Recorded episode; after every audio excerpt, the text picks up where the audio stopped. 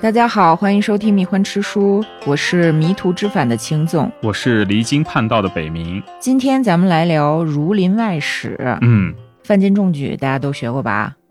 学过啊，经典名篇嘛。对，而且咱们中学的语文课文里面好像很少有像范进中举这么有趣的课文，能让大家的语文课变得非常的开心。嗯因为《儒林外史》呢，它是一部非常伟大的讽刺小说，嗯，而范进中举呢，就属于这部讽刺小说当中的超级名场面。对，啊其实我觉得还有一个可以和他媲美的，就回头可以讲讲颜坚生。啊，对，严监生那个临死前是吧？嗯对啊，这这太精彩，太精彩了。但说到《儒林外史》这一部小说，其实真正看完它的人还是比较少，至少相对于四大名著来讲，好像在我们的语文阅读序列里面排的不是那么靠前。是，大家一般都只知道说它是清代的这个讽刺小说，主要抨击的就是旧社会的科举制度。哈科举制度是多么的把人变成鬼，对吧？对对啊，把一个好好的老实人变成了疯疯癫癫的这么一个人。是，虽然我们对《儒林外史》好像都不是特别的了解嗯，啊，但是。《儒林外史》影响的人是非常非常多的，甚至是比《红楼梦》影响过的作者可能还要多。好像当中就有鲁迅，对吧？对，比如说大家都公认《孔乙己》这部短篇是鲁迅先生在继承《儒林外史》的遗志，哦，你这么说确实是啊。是吧？差不多，鲁迅同时期，包括在鲁迅之前的晚清文人，嗯有很多也在模仿《儒林外史》，比如说《官场现形记》。啊，对啊，但是《官场现形记》它的艺术性很明显是比不上《儒林外史》的。按鲁迅先生的说法呢，《官场现形记》的水平比《儒林外史》还是差很多，呃因为确实是差很多啊、不够真实，嗯，并且呢开上帝视角，就变成了一个黑幕小说，而嗯不是《儒林外史》这样把我们带入进去，仿佛身临其境，是吧？是啊你看鲁迅先生，他对《儒林外史》的评价就是非常的高，可以说这是他最推崇的小说。啊，嗯，鲁迅先生曾经在他的《中国小说史略》里面就讲说，《儒林外史》妻而能谐，婉而多讽，于是说不中乃实有足成讽刺之书。什么意思呢？就是说，他表现的其实是悲剧，嗯，但是你在看的时候，你觉得它是喜剧，是黑色妻幽而默能嘛。谐，对，婉而多讽，它不是那种完全高举什么大旗，然后猛烈的批判，它是非常委婉的描绘和刻画那些人物，但是呢，你看呢，你就知道说，哦，这个里面有很多的讽刺，是，但是呢。经历过才知道这是讽刺，你要没经历过，你甚至会以为那还是表扬呢，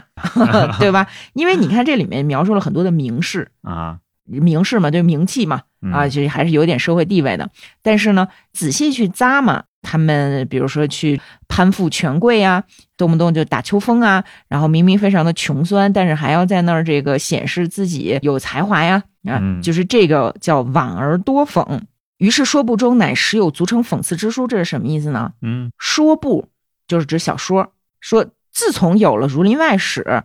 中国的小说才有足称讽刺的作品。啊，在此之前都不算。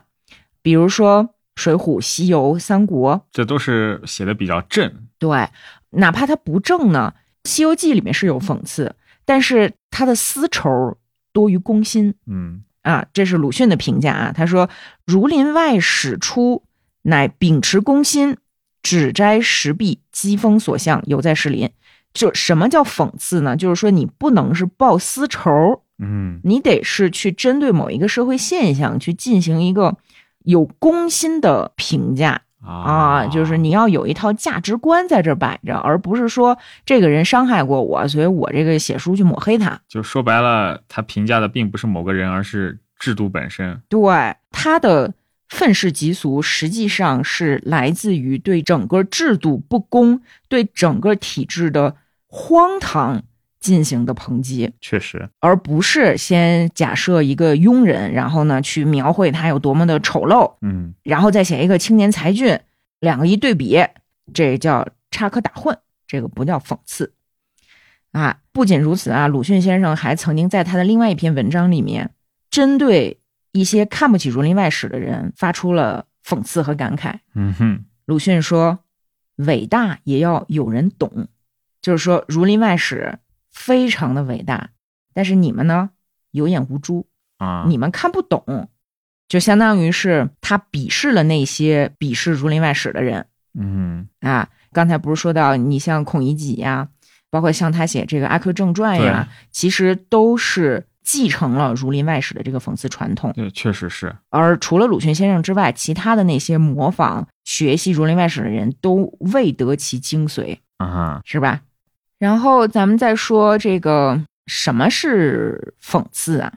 讽刺的本质是洞察，就是当别人都意识不到自己在干嘛的时候，你意识到，然后你把它点破。嗯那你想一下，这个多少是要扛着点压力的，嗯，对吧？就是当所有人都靠拍马屁、媚上去讨生活的时候，他们自己可能感觉不到，说这有什么问题。然后你扒吴敬梓出来，你在这描绘说：“哎呦，你们这些吮庸舔舐的这些丑态！” 哎，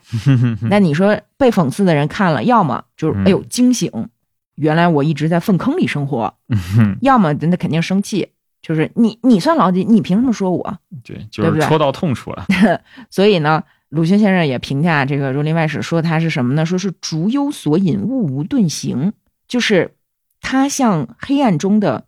一柄小小的烛火，嗯虽然这个烛光不是那么的像火把一样轰轰轰的在这烧，但是呢，它可以使周围的事物无所遁形啊，啊，把你们的这些原型全都哎暴露出原来型全都暴露出来。所以呢，《儒林外史》从一开始就只有手抄本儿，嗯是没有敢刊印出来的。写完了之后，很多年才被印刷出来，嗯，因为它实在 是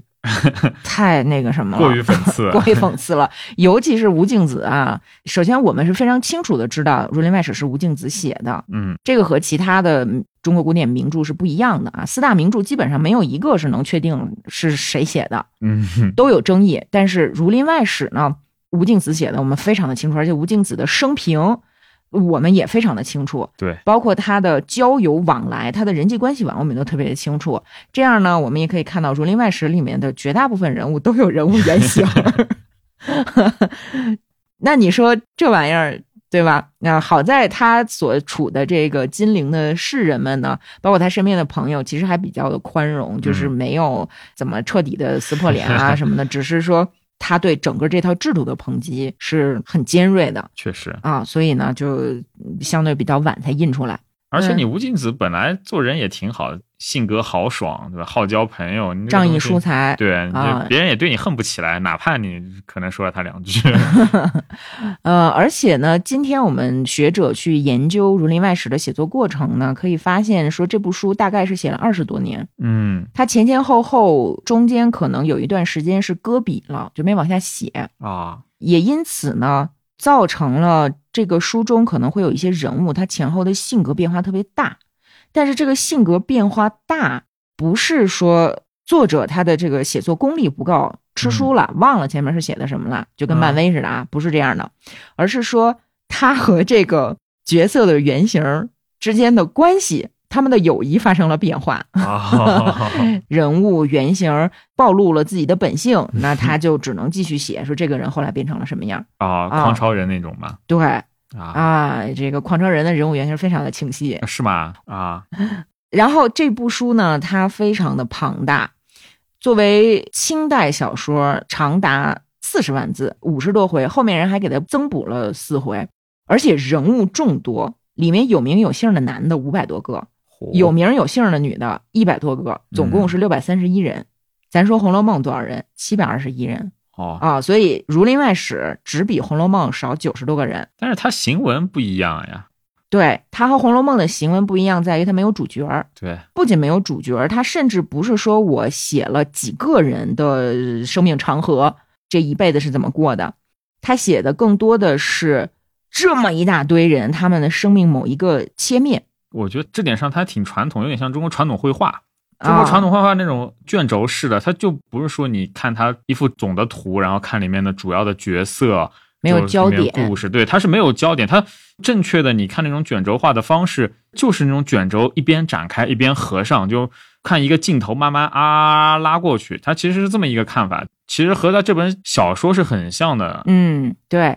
不过呢，你说它完全是卷轴平铺嘛，也不完全是。它有一点像什么？它有一点像赋格，嗯就是大家都听过巴赫吧，对吧？嗯巴赫的音乐就是没有主调，然后就是很多的这种副调，副调当中的主题会重复出现。嗯然后这个书当中的人物，虽然说这事儿完了，这个人就退场了，但是他会重复出现在后面人的故事当中的一个闪念，对，或提者到是对，或者是大家聊天的时候说到，哎，谁谁谁，这小子什么现在如何如何，所以他就像是具有一种复调属性，嗯同时呢，它还很像《史记》当中所使用的这种叫互宪法。司马迁写《史记》啊，他使用的一个笔法叫互宪，什么意思呢？就是从表面上看起来乱哄哄，你方唱罢我登场，嗯对吧？而且呢，叫事因人起，人随事灭，这事儿过去了，这人就没了。对，啊，《史记》当中就有这种说一个人先后数次出场，编织成了一套人物群像。嗯，就是说你一个人物的性格，他可能不单在他的故事里面，还要通过在其他人的口中的一些点滴，才能得到彻底的完整。没错，而且《儒林外史》的时间跨度特别长，就是在开篇的时候还是一小孩儿呢，嗯啊，这个说还不到十岁，刚给他起了一学名儿，然后你到中间的时候，你就发现哦，他已经中举了。对，有一些看似是比较主要的人物，像周进是吧？嗯六十多岁了，好不容易 是中了举，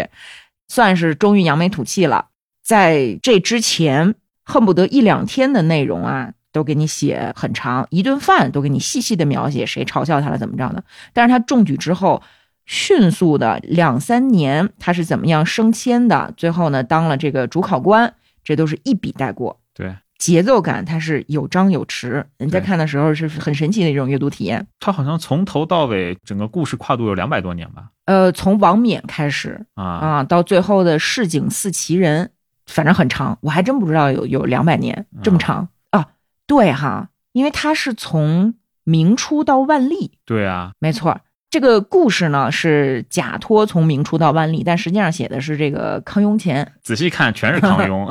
就是写的其实是清代的士人群像。嗯那吴敬梓为什么要给他的这部书起名叫《儒林外史》呢？嗯其实是因为在正史当中，一般都会有一部叫《儒林传》， 哦， 《史记》当中就有《儒生列传》，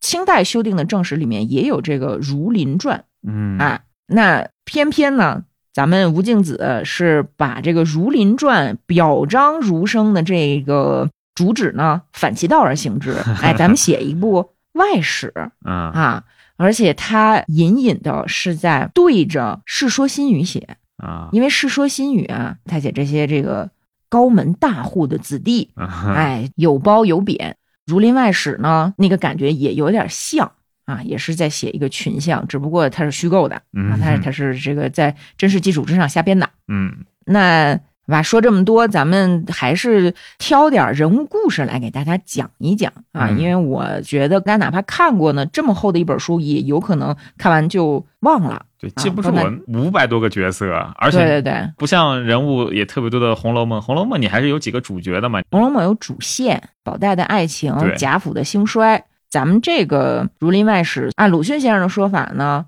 虽云长篇，颇通短志，就是它其实是一个一个的短篇对编织起来的。对你甚至可以认为这些人物出场是为了带出那些笑话，啊，是，清朝笑话。 那首先，咱们从谁开始讲呢？哎，咱们先从大家最熟悉的范进开始吧。啊，可以，范进中举， 这是大家上过高中的话呢，基本上都不用我再去复述了，对吧？嗯但是大家有没有想过说，范进中举，那他到底有没有才学？你想过这个问题吗？我觉得是没有才学你的，觉得没有才学，就是撞大。运啊是吗？嗯，那他撞大运凭什么就是他呢？其实这个是有前因的，是，就啊是是另外一个劲。哎，对，这个呢就牵扯出了《儒林外史》当中可以说是最典型的一对儿人物啊。《儒林外史》当中的人物通常是一对儿一对儿出现的，是，然后他们的名字呢也是你一看就知道作者是想说啥啊。呃，范进是个进啊，嗯然后他的恩师周进，周进，清代科举文化当中的这个恩师啊，他指的不是教你做文章、教你学文化的老师，指的是你的主考官。嗯是谁掌握着让你中举与否的权利，谁就是你的恩师，你就得对他感恩戴德。相反呢，这个授业的老师社会地位没有那么高，对啊，转脸就可以扔墙后头，你就转脸就可以不认他。嗯，那么周进呢，跟范进一样，也是一个老来得志，哎老来得志的这么一老童生吧，啊，就出场的时候是个童生，童生秀才进士翰林啊，它是这样的一个流程。周进比范进还惨，范进中举的时候是五十四岁，周进中举的时候是六十多岁了已经，而且他科举啊考了三十多次，嗯，这三十多次考不上，已经把他整个人的志气都磨灭没了。他第一次出场的时候，我们可以看到穿的破衣拉撒的，嗯，去干嘛呢？因为有这么个村儿，这个村儿里呢有一些孩子啊，这些孩子都是乡绅家的孩子，都以后要准备科举嘛，嗯啊，那就得请个老师。那请哪个老师呢？一般这种情况下都会去请一个老秀才，考不上科举，当不了官儿，你有什么出路呢？嗯你就你就只能是这叫做管，做管就是教这些小屁孩儿嗯怎么样做八股，商量来商量去，就请了周进来做管，在哪儿做管呢？在一个庙里头啊，这个庙里头有一个和尚，这个和尚呢也是反正就是贪人家香油钱，然后也不计荤腥儿，反正吴敬梓笔下的和尚很少有好人。后面可能有一个和尚是好人啊，正经念经，正经是修行，然后跟庙里头住的这个老书生关系有真挚的友谊，只有这么一个。其他的出现的和尚啊、道士啊，你看吧，就全都是不堪入目。那就是在这个和尚的庙里，这些乡绅说：“咱们研究一下啊，请周进来摆摆宴席嗯啊，相当于弄个拜师礼嘛。那不光摆宴席，你还得摆谱啊，嗯那就要请一个人来作陪，就请一个叫美酒的新中的秀才来作陪。嗯美酒他非常的年轻，好像还不到二十吧，但是他在这一个局上属于身份地位会比较高啊，嗯因为那个时候是唯科举论啊，你中了秀才就是这一桌上比其他的人社会地位都要高。对，那这个时候周进他六十多岁了，对吧？嗯乡绅对他还比较客气，一口一个先生，基本上还说得过去。但是周进刚进堂屋的时候，发现这美酒应该站起来跟他打招呼吧，因为你是小孩儿，人家比你大呀，对，对吧？发现梅三相公方才慢慢的立起来和他相见。你看啊，方才就是都进屋了，他才慢慢的立起来，就对很勉强，对吧？然后发现他们彼此招呼的时候没有长幼序齿，那美酒就非常庄严的声明，就跟周围的人说啊，说你诸位是不知道，我们学校里的规矩，老友是不和小友序齿的。嗯老友和小友是什么意思？就是我是学长嗯啊，不是说我上学的年龄比你大，而是说我的地位比你高。对，我是先进学的。然后呢，毕竟是读书人嘛，他说今日之事不同，我呢愿意为了咱们的周老先生破了这个规矩，我愿意跟他客气客气。是吧多浅呢，啊， 张口就是什么？我们学校啊，我们学校，哈知哈道吧？刚种的秀才，这张口闭口的，好大的架子，这还不算什么啊！你傲慢一点呢，就当你年轻人不懂事儿。但没想到他在酒席之上，对着这个老童生周进三番五次的嘲弄、挖苦别人。看到周进为母亲吃斋，说我不能吃肉，我只能吃点这个菜啊。他看见周进吃斋，他就讲了一个笑话，特别的没味儿。嗯，他说什么呢？呆秀才吃长斋，胡须满腮，经书不揭开，纸笔自己安排，明年不请我自来。念完这个所谓的笑话，就说：像我周长兄如此大才，呆是不呆的。然后马上又掩口说：秀才嘛，指日就是啊，以后就会有的。那吃长斋，胡须满腮，竟配他说一个着儿，然后就哈哈大笑。你说多冷，多没意思是吧？嗯那众人呢也只能陪着他一起哈哈大笑，对不尬对不？尬？非常的尖酸刻薄。嗯秀才这两个字是周进一辈子的痛处。嗯，你还字字不离秀才，拼命的在这个上面做文章，然后呢，你还说反话。这我周长兄如此大才，呆是不呆的？那你这什么话？你不就是说人家呆吗？嗯非常的放肆。但是周进这个时候一点儿办法都没有，嗯脸上红一块儿白一块儿。六十多岁的老头儿被一个嘴上没毛的愣头小子如此的羞辱，完全没办法。嗯哼他的精神已经被三十多次的失败摧毁了，嗯哼，他已经觉得自己就是低人一等了，对吧？是后来又过了一段时间，他就在这庙里住着啊，教教小学生，给他的束修被和尚克扣的七七八八的，基本上也不剩什么了。伙食费按道理来讲，应该是至少说一个月吃两回肉，应该是够的。嗯，但是呢，和尚每天就给他一碗水，一些这个老菜叶子，也坏，真坏。后来出现了一个王进士，其实是后来当了知县的这么一个非常重要的线索人物嗯啊。这个时候他是刚中的进士，这个王进士呢，他叫王惠。那王惠作为进士，比梅九、梅秀才还要再高一级，嗯所以这势利眼的和尚一看说啊，有一个进士要在我们庙里头落落脚，噼里啪啦噼里啪啦就过来奉承，然后呢就跟周进说，就说这是王举人，啊你看这气派啊，怎么怎么样？你们说着啊，我去给这个王举人准备菜。嗯，那王举人嘛，毕竟是举人，而且年纪也比较大，跟那个小美酒一比起来呢，客气一些，说话呢比较的有见识、有气派。啊嗯但是他也一样非常的热衷于自我吹嘘。呃，周进看他面儿就吹捧他嘛，就是说老先生的猪圈晚生是熟读过的，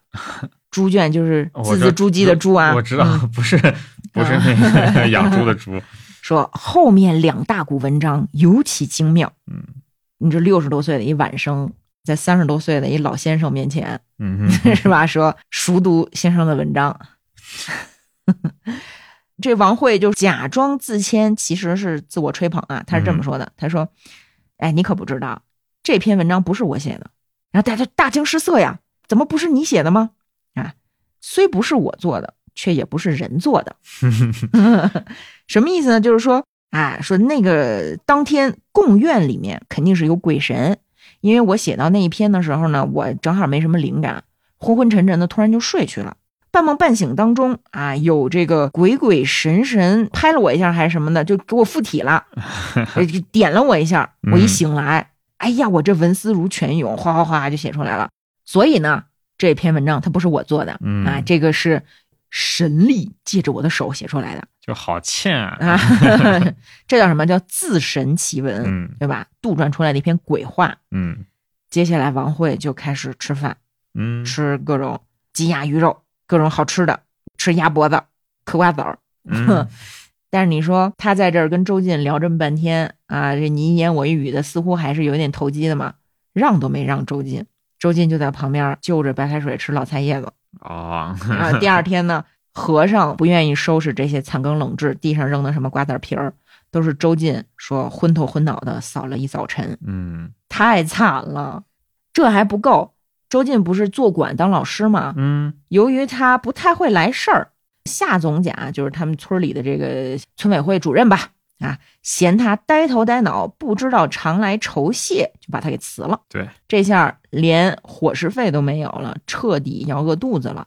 幸亏呢，周进还有一个好亲戚，他姐夫，他姐夫说说妹夫啊，你也别跟这儿死读书了你，当账房，你就当会计去，对，来咱们做生意嘛，嗯是吧？啊，好歹能活下来。嗯于是呢，就带着他南下去做生意。本来嘛，你说做做生意、算算账、糊口嘛，啊，人生一共也就这么长，你都六十多岁了，是吧？嗯偏偏呢，无事生非。他们一行人路过了贡院，贡院是什么就是考场，对啊，所以周进就求着说，让我进这考场看看吧，我一辈子就想进这考 场，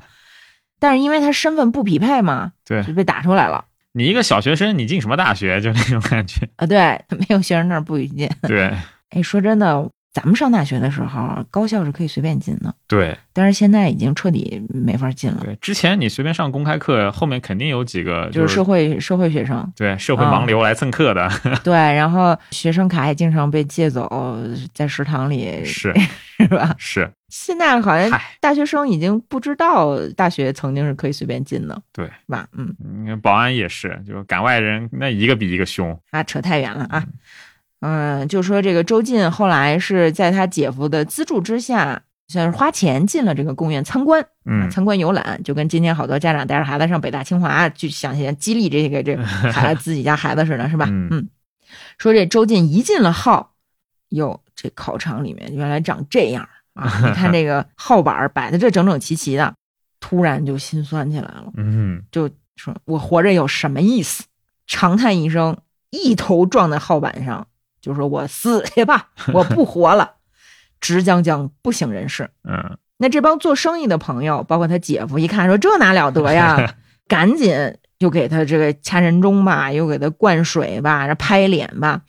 就给他拍醒了。嗯，拍醒之后又一头撞上去，但这回呢没使死劲，嗯没撞晕过去，就放声大哭。周围的人就劝说：“哎呦，说这个周兄，周兄别哭了，别哭了，不行就哭。”一号哭过，哭二号，二号哭过，哭三号，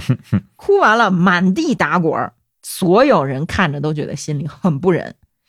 做买卖的人可能手里有俩闲钱儿嘛，嗯，哎，就觉得说，哎呦，你看这太惨了，你这哭的都吐血了，原文真的是吐血了啊，嗯，直哭到口里吐出鲜血来，说真是男儿有泪不轻弹，只因未到伤心 处。哎，这几个生意人呢就说，那咱们攒攒钱，给你买一个监生。买了这个监生的头衔呢，是一条另辟蹊径的路。对啊，你就不用再考初试了，对你就不用考中考，你这可以直接高考哎，了，对对对，你就叫纳监进场。嗯，然后这个老童生啊，自出场到现在一直是文绉绉的嗯啊，虽然是破落穷酸，但是看着像个读书人，就对吧孔？乙己嘛，这会儿听到这几个朋友说要资助自己进场考试，嗯，扑通一声爬到地下磕了几个头，说：“若得如此，便是重生父母。我周进变驴变马也要报效。”你说这就已经不是读书人说的话是吧？这就是发自肺腑的这个 可悲的一些言行。对，然后呢，就不再哭了，站起身来，同人说说笑笑就走了。对，其实这边我特别震惊，为什么他同行人就说说笑笑就走了？嗯，他们可是每人给了几十两银子，放在当时几十两银子可以买房子了啊。呃，吴敬梓他经常描写这个仗义每多屠狗辈。啊，其实做生意的人在当时他们的社会地位是不高的。对那首先他们觉得这个是做好事儿啊，嗯而且呢，万一要是资助他成了，那就相当于投资嘛，嗯，对吧？吧？一方面是仗义，另外一方面呢，做这个事儿也不是完全的没有收益，我觉得还是啊，就是就是风险巨大 的投资。对，你都六十多岁了，你都还是个童生，谁要投资你啊？我觉得这不是投资，就还是看他可怜吧。对，还是看他可怜，但做好事嘛，对做好事也是投资自己的良心 吧。啊哎，然后呢，说这玩意儿命运啊，时来运转。哎呀，啊我说命运啊，真的是就中了。嗯就可能这回考试，周进的这个心态就转变了啊啊，就是说我最后一搏豁出去了，爱情不行，而且我拿的又是别人的钱。 对，而且怎么样，我也是个监生了嘛。哎，对，七篇文字做的花团锦簇一般，蔚然中了。啊， 呵呵中进士之后，一路就开始高升，先是御史，后来呢清点了广东学道。广东学道是什么意思？我的天啊，相当于广东省教育局局长嗯，监考，并且呢要判卷子，高考阅卷了就。对。大家记得范进中举之后，嚯，这个十里八乡的以前都瞧不起他的人，全来给他这个贺喜是 吧？嗯喷亲戚，有什么送米、送面、送欢团的，还有送房子的，你记得吗？啊，对。那周进也是啊，周进当年过那么惨，根嗯本就没人搭理他，是吧？这回好家伙，亲自上前来贺喜。到这儿之后，周进这叫什么叫事因人起，人随事灭。接下来的主角就要往范进身上转了。对，哎，范进是怎么出场的呢？就是说，周进他不是清点广东学道了吗？嗯考试的时候，他就在这儿等着，一个人一个人进来交卷儿啊，谁进来交卷儿，我就看一下谁的文章。对，从周进的视角就看到进来一个童生，童生不是指他是儿童啊啊，啊，这是指最低位置的考学，就小学生吧，大概这么想。小学毕业，小学毕业生，面黄肌瘦，花白胡须，头上戴一顶破毡帽。广东虽是地气温暖，但这时候已经是十二月上旬，啊马上要过年了。这童生还穿着麻布只冻得起起缩缩，在号里头，因为这衣服啊朽烂不堪，又扯破了几块儿。妈耶，就叫花子嘛，是吧？太惨了。看这个穿麻布的人上来交卷儿，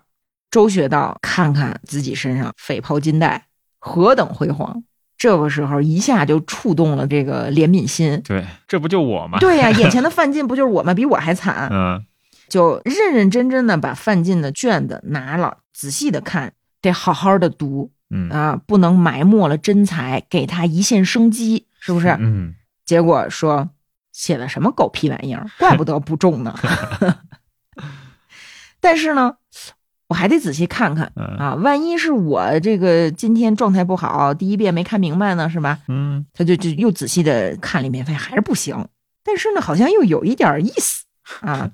我再看一遍吧。刚要再看，又来了一个交卷的，又来了一个交卷的，是一个很年轻的，看着挺体面的一个小孩儿，说学生叫魏浩古，请学道大人面试我，给我出考题。嗯，周进就说：“你这卷子不都交了吗？我还面试你什么呀？考你什么呀？你要我考你什么呀？”嗯，魏浩古就说：“我诗词歌赋都会，哎，我才思敏捷。大人，你考我，你快考我，你快考我。”没想到这学道大人最忌讳的就是诗词歌赋，是吧？ 我考三十多次科举，我图什么呀？我就是要用我的这个八股文，用我的文章换取身份地位。这个时候你来告诉我说你诗词歌赋都会，好家伙，啊我这个奋斗二十多年才能跟你坐在一起喝咖啡，这是什么意思？于是就变脸了，非常生气的对他说：“当今天子重文章，足下何须讲汉唐？像你做童生的，你就应该用心的做文章啊，好好学习，学课本上的东西，不要搞那些杂览，不要搞那些超纲的考试不考的内容。嗯，况且本道奉旨在此横文，难道是同你来谈杂学的吗？你这就叫什么呀？务名不务实，可见你的政务啊，肯定是荒废的。哎，都是一些屁话就啊！给我下去。对啊，你粗心服气，左右的给我赶出去，看不了这个。然后就把这孩子给扔出去了，说把童子插着脖子，一路跟头插到大门外。嗯，朋友们，今非昔比了。是，这是叫官架子。想想你当年被一个毛头小子羞辱的时候，你连还句嘴都不敢呀。对，现在当官儿了，开始维护正统地位了，是 啊不是？嗯而且你想一想，你当年之所以这么惨，是因为什么？就是因为社会上他只认八股取士所给的地位，不认一个人的真才实学，也不认一个人的道德品质，也不问一个人的才能。就如果你是一个明白人的话，你应该知道自己混成那样是因为什么。但是你不仅不明白，一旦你得势了，你马上就加入。对，哎，就说这周进他糊涂嘛，但周进虽然糊涂，并不是个坏人。对啊，所以呢，他还是仔细的看了魏浩古的卷子之后，决定说给个及格分吧，让他过吧。 啊，就低低的就过了。嗯，魏浩古这么一搅和，他心里这不是有气吗？是这什么玩意儿？我就看不得这些年少轻狂的这个二代嗯啊！回来我再看范进的文章，在看范进的文章的时候呢，就哎呦妈真耶，好哎。写的太好了！嗯哼，原来我是没看懂。原话是这么写的，他说：“这样文字，连我看一两遍也不能解，直到三遍以后才晓得是天地间之至文，真乃一字一珠。可见世上多少糊涂士官，不知驱煞了多少英才。比如我当年， 是吧？他说服了自己。啊，对。 然后呢，就给这个范进点了一个，好像是第一名吧？对，第一名。啊，给他点了个第一名，我的天！那么范进到底有没有真才实学呢？你得往后看，嗯特别特别后面你才能看到。后面又有一个人物呢，叫这个瞿公孙啊，瞿公孙也是一个挺重要的人物。瞿公孙的爸爸和爷爷都是名士，爷爷是太守，爸爸呢是一个非常有才学，而且又很清高潇洒的这么一个人。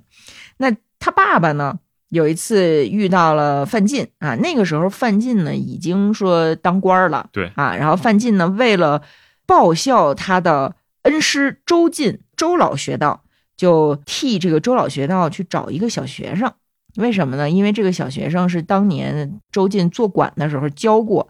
据说是一定要中举的。嗯，周进不是跟王举人聊天嘛，就说到那个梅小相公做梦梦见自己什么举个太阳还是什么来着，啊我忘了。然后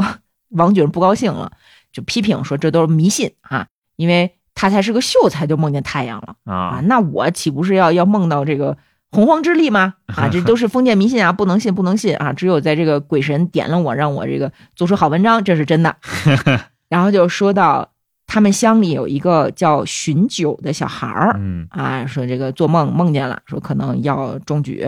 然后周进就一直记着这个事儿，后来就让范进去找有没有一个叫荀九的小孩儿。范进当时已经做了山东的学道，相当于就是山东的主考官了，就一直在找这个荀九的卷子，嗯找不着呢，就怕不好向恩师交代呀，就很发愁。这个时候，在他旁边的这个曲公孙他爹曲景玉呢，就讲了一个笑话，说当年啊，有一个老先生点了四川的学差，然后呢，在一个名士家里吃饭，这个名士老先生喝醉了酒之后呢，就有点开玩笑，就是说、说在四川，如果像苏轼这样的文章，也只能考到六等。嗯这个点了学差的老先生呢，他就记住了。结果主考的时候一直在找苏轼的文章， 这是明代啊书里写的，呃，这明代主考官找苏轼的文章，找找没找着，回来之后跟那个景先生说：“哎呀，学生在四川三年到处细查，并不见苏轼来考，像是临场规避 了。”这是曲景玉讲的一个笑话，啊讲给范进。嗯范进没听懂，范进说：“哎呀，这个苏轼文章不好，查不着也就罢了，但是这荀九是我老师要提拔的人，要找不着不好意思的。”所以你就明白说，范进这个人到底有没有才学，嗯是吧？你看《儒林外史》去刻画一个人。他和《红楼梦》一样，都是要埋伏很久才把他点破的。嗯而且呢不加评论，留有很大的空间去解读，读者可以自行来判断，嗯，是？吧？我只把事情说给你，哎你只把事情说给你，你自己判断。没错，这就是婉而多讽，嗯是不是？那范进就是。中举了嘛，嗯是吧？那中举之后就是各种名场面啊，先是最经典的就是他老丈人胡屠 夫啊，胡屠户太有意思了。呃，一开始就是说，还拿了一副大肠儿上他女婿家，说你们家也平时也吃不着肉，你吃这大肠儿嘛。然后呢对，他女儿就把这大肠儿给煮了，煮了之后，老丈人跟女婿坐在这儿，训他的这个女婿，嗯他女儿啊长得挺难看 的，啊就，跟范进也不好看。 对，就搁那个时候，他女儿应该是嫁不出去啊，啊就是三十多岁还没嫁出去，说是这个一双红镶边儿的眼睛，一窝子黄头发啊，鞋也没有一双，夏天塌拉着蒲窝子，歪腿烂脚，这是糊涂自己说自己的女儿啊，啊这么一个女儿嫁给了范进，谁也说不上谁吃亏，对吧？就咱是按旧社会的标准啊，范进自己也是尖嘴猴腮嘛。尖嘴猴腮是他老丈人说的，啊，但是他老丈人这个糊涂户呢，骂这个还没中举的范进也是非常的刻薄其实还有一个细节，啊，他那个老丈人不是带了一副大肠去他们家嘛？嗯，他走的时候怎么着，就横披着衣服，舔着肚子走了，都被他吃了，都被他自 己吃了。你知道吗然后骂他女婿说，这好歹也是个相公啊，就是你好歹也中过，也是考进过学的，秀才嘛，哎。哦，说起来，清代的秀才是有期限的，嗯，就是说你到期限要重新考试，要考不过你就不是秀才了啊啊，就有点像驾照，你得续。啊哈哈，糊涂户骂范进骂的太精彩了。当时范进是想去乡试嘛，呃，就是想借点盘缠，向老丈人借盘缠。老丈人说：“好家伙，你还跟我借钱？嗯大肠儿拿给你不错了。”就骂他说：“不要失了你的食，你自己只觉得中了一个相公，就癞蛤蟆想吃天鹅肉来。我听人说，就是中相公时也不是你的文章，是宗室看你老不过意，舍与你的。如今痴心就想中老爷啦，那些中老爷的都是天上的文曲星，你不看城里张府上那些老爷，万贯家私，一个个叫什么方面大耳，像你这尖嘴猴腮也该撒泡尿照照自己啊，不三不四的就想天鹅屁吃，趁早受了这心，明年在我们这行里寻一个馆儿，每年。寻几两银子养活你那老不死的娘和你老婆是正经，你向我借盘缠，我一天杀一个猪，还赚不得钱把银子，都与你丢于水去，叫我一家老小喝西北风嘛。这个骂的真的很精彩，嗯啊请大家注意啊，说是尖嘴猴腮，癞蛤蟆想吃天鹅肉，老爷都是文曲星，你算个屁是吧？ 然后等范进中举的时候，范进不是一高兴就晕过去了吗？对，哟，这晕过去别死了，怎么办呀？这一口痰迷住了心窍，就说必须要找一个他平时特别害怕的人 去打他，把他对打醒。说说平时最害怕谁呀？最害怕老丈人。那糊涂户就那那不能打呀，这就、嗯我这贤 婿，我这贤婿现在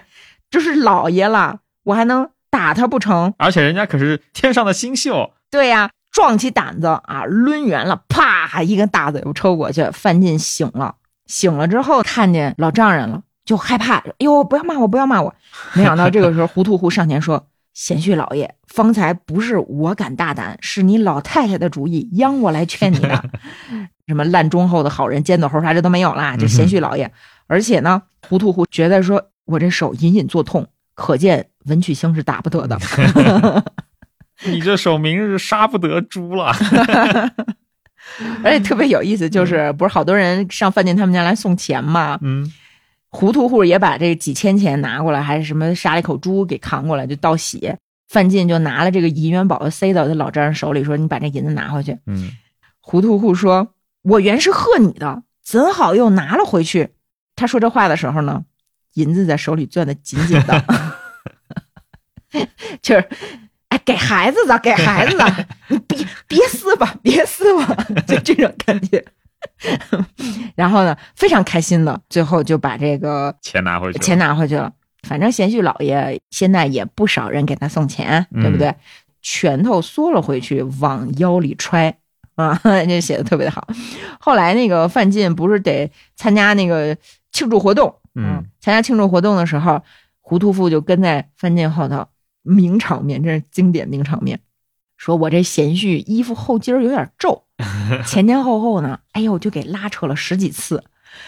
这细节真的太妙了，是吧？就我记得我上学的时候就特喜欢这一段儿，我现在有了一些社会阅历之后，越品越觉得吴敬梓真是一个妙人，嗯是吧？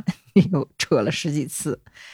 糊涂户这个角色，别说放在清代小说史上，你就放在世界文学史上也是非常成功的。至少契诃夫套中人那种级别对，的。啊、哎，你这么说，其实，呃，《儒林外史》里面很多这个人物形象啊，都能对应上世界文学当中的一些经典角色，嗯这东西方都是相通的。嗯，然后刚才北明还说到有另外一个名场面，那个名场面就是颜监生。嗯啊嗯颜监生和颜贡生是一对兄弟，先出场的是颜贡生，这个颜贡生也特经典，出现在这个道喜的人群当中，大家一起聊天啊什么的，是吧？贡生嘛，算是这个体制内的了。对，颜贡生刚出场的时候呢，就说自己，哎，说我的品行非常的好， 嗯不占人半丝半素的便宜啊，就半粒儿小米儿便宜我都不占。嗯，结果呃突然家人来报说这个关了别人一口 猪，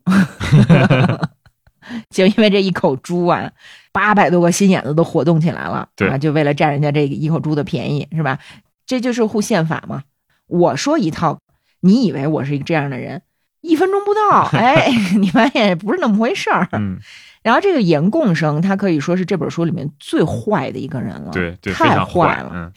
猪还就算了，有一个更加欠嗯的是什么？啊，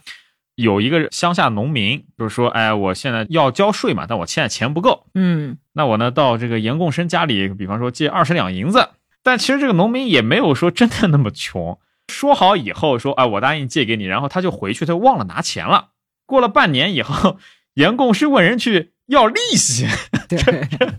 农民说：“我都没拿你钱，你哪来的利息？”他说：“因为我答应把这钱借给你，我自己钱就放着没动，本来这个钱也是能生钱的，所以我要把利息拿走。这逻辑无懈可击啊，对对吧？这都不算什么，嗯就是说他对自己的亲兄弟、亲侄儿下手也特别的狠。对，啊，他弟弟严监生嘛，这个严监生家里还是挺有钱的，家里说有十多万两银子的家私，嗯有一个老婆郑氏，姓王嗯啊，王氏身体不好，就娶了个小妾啊，嗯小妾呢生了个儿子。那你说这个正妻地位不就不保吗？而且正妻得病真的是比较重啊对，一天到晚的就是躺在床上吃药。幸亏这个郑氏娘家还凑合，有俩哥哥，哥哥呢也不能说让自己妹妹受欺负啊，也没这俩哥哥呢，估计这王氏可能早就彻底在家里头没地位，或者是被弄死啦，或者是被扔啦什么被的。踢掉了什么的。对，由于严监生自己本身身体也是比较衰弱，这儿子是能传宗接代，并且呢是得继承他的家产。嗯，如果说严监生死了没这儿子的话，这家产肯定就是旁落他家了。对，那小妾这个时候就相当于手里头捏着一张王牌。这个小妾呢，姓赵，赵氏眼看着王氏正妻病得快死了，嗯一天到晚的就想着说，怎么着也得把这个小妾的身份换成是填房，我就希望她死。对，但我就是扶正嘛。对，但是呢，呃人家毕竟没死呢，嗯这个赵氏也并不是那么心狠歹毒的一个人，他嗯只是为了自己有一些私欲，对，所以他就极其殷勤的对正妻侍奉汤药，低头拂晓，恭恭敬敬。虽然盼着王氏死，但是如果王氏不点头，他被扶正，名不正言不顺，因为还有俩哥呢，嗯，对？吧？每天就含泪喂药喂粥，寸步不离的照顾，每天还摆个香桌在天井里头哭啊、就是祈祷说。哎，老天爷呀，让我替我姐姐去了吧，就就就就这样啊。但是这个王氏人也不傻，对吧？嗯正妻也知道是你什么心思啊。赵氏小妾就跟他说：“姐姐呀，大娘啊，我死了不值得，大娘，你如果有了三长两短儿，老爷他少不得再娶个大娘，嗯哼，再娶个大娘来，各养的各疼。要是他再生了孩子，我这个孩子就是个死数，料想是长不大的。嗯你说这话半真半假吧，也是心里话，对吧？但是你这对就点呢吗？点正妻呢吗？是嗯不是？就是说你马上就死了，你就做做好事，把你的位子让出来吧。但是王氏呢，就是死咬着不放口，嗯，谁到那个时候也不会想，我就彻底绝了这个生念，我肯定就死，对吧？奈何自己眼看着就不行了，于是呢，在赵氏小妾又哭天喊地的时候，终于松口说：“那行吧，你就去跟老爷说，把你扶正做个填房吧。”小妾再也掩饰不住自己的激动，马上就把老爷请来了，然后说：“哎，奶奶说让我做填房。”就像是第一关过了，接下来就要两位舅爷得松口了，对吧？嗯啊，所以这严监生第二天极早的去请了舅爷来，他也真是挺上心的。但是他上心这个事儿啊，你也不知道是真爱还是为了孩子继承家业啊。嗯叫二位舅爷来之后，就是说两位舅爷没别的事儿，咱们就是想看看药方，然后呢商议再请一个名医，顺便呢说了一下你们妹妹呀、有一个主意，就是说把我这小妾扶正上天房。那这俩哥哥急了，什么怎么我妹死了还是怎么着？你现在就商量说这填房，这还了得？于是俩人都丧着脸，一声不吭，就什么意思你？嗯但是呢，这个严监生是出手真大方，一人给了一百两白花花的银子，嗯一下子哎，这牲口就变了，就开始坚决的拥护，就是说赵氏小妾啊应该扶正，为什么呢？因为这关系到你老严家三代。哎，这是一个在纲常上做功夫的原则性的问题。你要不扶正，这事儿说不过去。这二王不仅没说心疼自己妹妹在后头病得快死了，进去看一眼啊，马上就说另娶这件事儿必须要大做啊，要摆几十桌宴席，什么各个的亲戚都请到，趁我妹妹眼睛还能看见，你们两口子拜天地祖宗，福为正室，从此之后谁也不敢再放个屁。嗯这事儿呢，紧锣密鼓的就安排下去了。在王氏昏昏沉沉、半死不死的时候，拜天地李成嗯扶正了。然后王氏马上就断气儿的时候呢，这小妾又开始戏精上身。哎呀，我的姐姐呀，你怎么就去了呀？然后又一头撞过去，那就是我跟你一起死了吧什么的。周围的人就开始又捏人中，又灌水，然后灌水之后就醒了，醒了披头散发，满地打滚，哭得天昏地暗。我的去，在他后院演戏的时候呢，前头俩舅爷带着太太俩舅奶奶，趁着人乱，把衣服、金珠、首饰，还有那个凤冠都揣在怀里，也不知道怎么揣下的， 就眼明手快啊，都揣自己家去了。但是虽然你当了田房，名正言顺的当了大太太，是吧？你姥爷身体也不好，姥爷马上就要死了。那姥爷死之前就是名场面 场，面名场面。说严监生病得奄奄一息，快死了。嗯临死的时候，亲朋好友都围着他，就是这个你这个是不是对我们有什么嘱咐啊？嗯我都知道你放心不下你的家产呀。嗯这个时候，严监生已经说不出话来了，一声倒不出一声，喉咙里痰响的一进一出，总不得断气儿，把手从被单里伸出来，伸着两个手指头。这个时候，大侄子上来问说：“二叔，这什么意思？你莫不是还有两个亲人不曾见面？”啊严先生把头啊呀摇摇一下，不对不对不对啊！二侄子走上来问：“二叔，莫不是还有两笔银子在哪儿？不曾吩咐明白？”严先生把两眼睁得溜圆，把头狠狠摇了几摇，越发这俩手指头指得紧了。 这个时候，奶妈子抱着他儿子插口道：“老爷想是因为两个舅爷不在跟前，想把他们叫来。”不对，不对，不对，说不出话来，这手指头就这么指着不动，我都抽抽了。赵氏这个时候已经是正式太太了，啊连忙擦擦眼泪，走近上前说：“爷，别人说的都不相干，只有我晓得你的意思。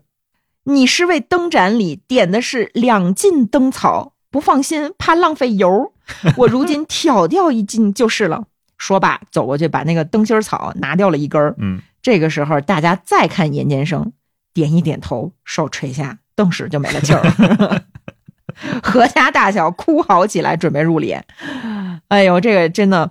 我这特从牛逼对从小就我们没看过《儒林外史》的，对这个人物形象也应该非常了解吧？对对吧？你不觉得和那个葛朗 台啊，这不就跟葛朗台特别像就吗？吝啬鬼的极 致，对对对，你要是从他身上抠两个铜板下，你感觉就是从肋骨上给撕下来的似的。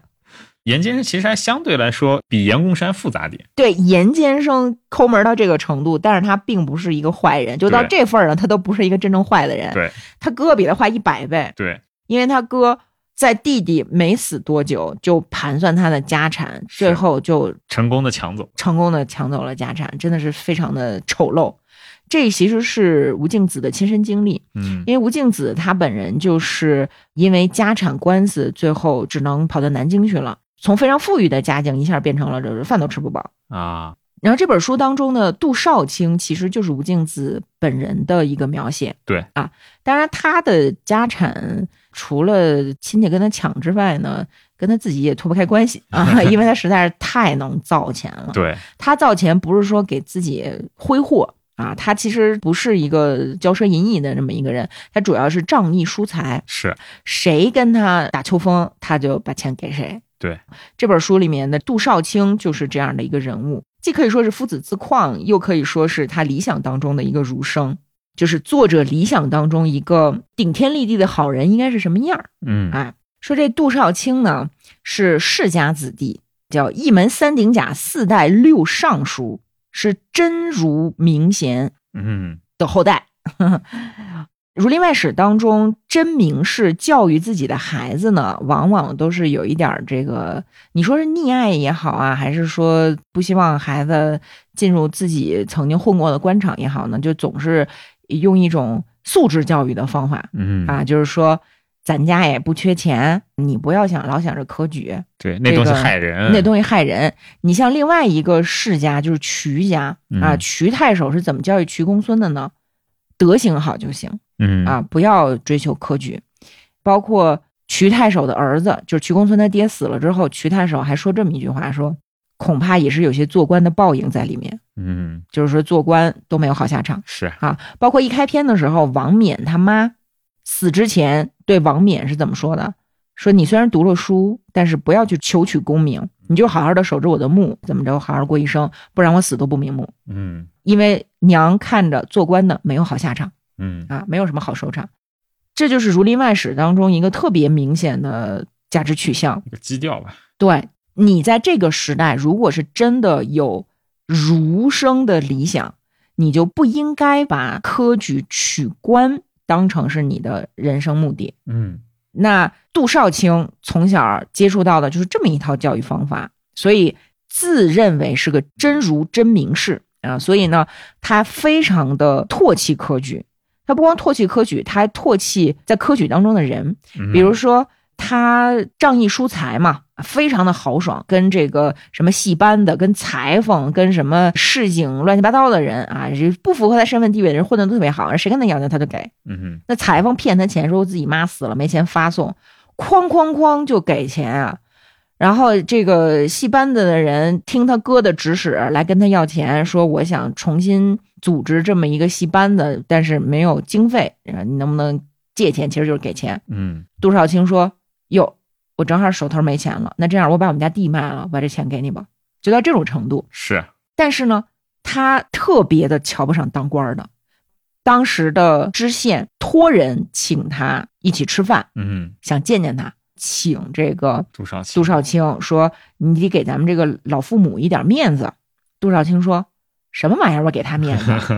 我们家一门三丁甲，四代六尚书，我还在乎一知县？你疯了吧你？嗯不行啊！我这跟我的这个世叔，我爸爸的老朋友，我们是准备要喝酒呢。我们新开了一坛那个老酒，准备好这什么陈年的腊鸭子，没工夫，没工夫见你们父母官啊！我爸爸的好朋友在这儿呢，嗯就给人轰走了。但是这个知县后来出事儿了，啊被撸下来不说呢，很有可能身败名裂，最后就是锒铛入狱。嗯这个时候十里八乡的没有人在搭理这个前知县的时候，杜少卿派人把这个人接到自己家，说：“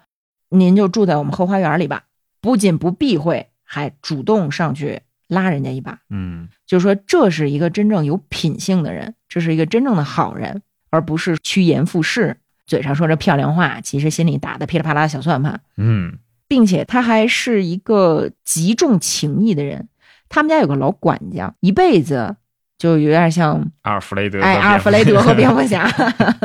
没错。但是阿尔弗雷德身体好啊啊，嗯老管家这个时候已经生病了嗯啊，年老体衰。这杜少卿在家养着这老管家，每天是杜少卿的夫人哎少奶奶亲自煎药，一天一根大人参这么供着。周围的人都觉得你这样做是出格了，过分了，因为你在像服侍你爹一样服侍一个你们家的下人。你有说那个慈悲之心呢，你就给他钱，把他打发回去，因为这老管家自己还有儿子呢，嗯你为什么把他养在自己家里啊？杜少卿说：“你们懂个屁，根本就不搭理，就养着。”老管家对他也真是特别的好，临死之前呢，给了几句忠告，就是说：“少爷，其实应该叫老爷，但是杜少卿有个毛病，就是他不爱听别人管他叫老爷。嗯就是我不爱当老爷，你们别叫我老爷。所以呢，老管家一直管他叫少爷，就是说你是个真正的好人，你的文章品性这天下就是第一了，这我们都知道。但是呢，你身边可没有什么好朋友。你看你一天到晚结交的那些人，嗯谁跟你来要钱你都给，你这样下去啊，反正呢，我也明白这家产是守不住的，但是啊，守不住就守不住吧，嗯你最好就是别在咱们乡里混了。你要是能去南京，南京大水池子里头是各式各样的有才学、有品德的人。你在那儿呢，因为你的德性好，不会缺了你衣食，嗯，你在那儿是能混下去的，至少饿不死，至少是饿不死的。嗯你要在咱们乡里头，那是肯定不行了。嗯所以少爷，我这临死临死劝你两句，你可一定得听我的。啊，二没了。这个杜少卿就是真的像是发送自己的亲人长辈、亲爹一样，把他送回到老管家的家乡，啊嗯还给了这个老管家两个不争气的儿子好多钱。嗯果然，他后来就去了南京，因为混不下去了。他到了南京之后，还是名士风流啊，嗯组织了很多文化活动，然后呢，这个修这个先贤祠嗯啊，这都是他主持的，大把的银子往外撒。杜少卿是一个非常具有现代性的人物，不仅慷慨有品德，而且呢，他对于女性的态度，你听一下啊，也非常的现代，就是他老婆跟他年龄是差不多的，嗯，那到这个时候也这个三十多岁了，三十多岁在咱今天这是风华正茂，搁在那个时代这就叫人老珠黄。嗯所以呢，所有人都劝杜少卿说：“你是不是应该娶个小妾呀？你是不是可以这个搞一点其他的艳遇呀嗯？”杜少卿就不，我就跟我老婆好，而且他经常带着他老婆出入公共场所，嗯啊，一起在茶楼里面喝茶啊，大家都看着，然后呢，一起去山里头游玩。高兴的时候呢，俩人还手拉手。嗯哎呦，你知道，就是那个时候，不管你和谁手拉手，只要你和异性手拉手，这玩意儿就跟那个没穿衣服一样，就是太太太害臊了，太害臊了，看不下去。但是呢，杜少卿根本就不在乎，就是跟自己的妻子手拉手。他妻子也非常的是个贤妻嘛，啊，两个人情投意合，感情非常好的那种，才会这样。嗯那这儿其实体现的呢，也不光是说他的性别意识多么先进啊，不是说先进不先进的问题，而是说这是一个注重真性情的人，他的一切都不是从外界给他的什么功名利禄啊啊这种很主流的价值观带来的，嗯他一切的行为都是发自于内心，这是一个在当时那种恶臭的环境里面非常罕见的珍贵的品质。对，真正是知行合一。对你这个就是吴敬梓想表达的一个理想状态下的人物。嗯然后跟这两口子相对的呢，还有一对人物啊，这个咱可以说一说。就是《儒林外史》的同一时代，其实还有一些俗套的小说模式，比如说这个当时有这个公案侠义小说啊，《七侠五义》《展昭》《南侠北侠》，还有一些才子佳人的模式，姑娘特漂亮，出身特好，看上了一个才子，才子佳人，嗯才子佳人不管结局如何，但总之呢，你觉得他们俩特般配啊，嗯郎才女貌。嗯吴敬梓心里就很瞧不上这种套路。哎，你想，这《红楼梦》贾母也瞧不上，是吧？完全不现实，都是一些穷酸文人幻想杜撰出来的。那在《儒林外史》当中，吴敬梓就写了一对儿真实的才子佳人的两口子，就是瞿公孙和鲁小姐，特有意思。瞿公孙呢，就是咱刚才说的瞿太守的孙子，嗯从小呢没有求取功名之心，在诗词歌赋上比较有才华，是属于诗性性灵派的。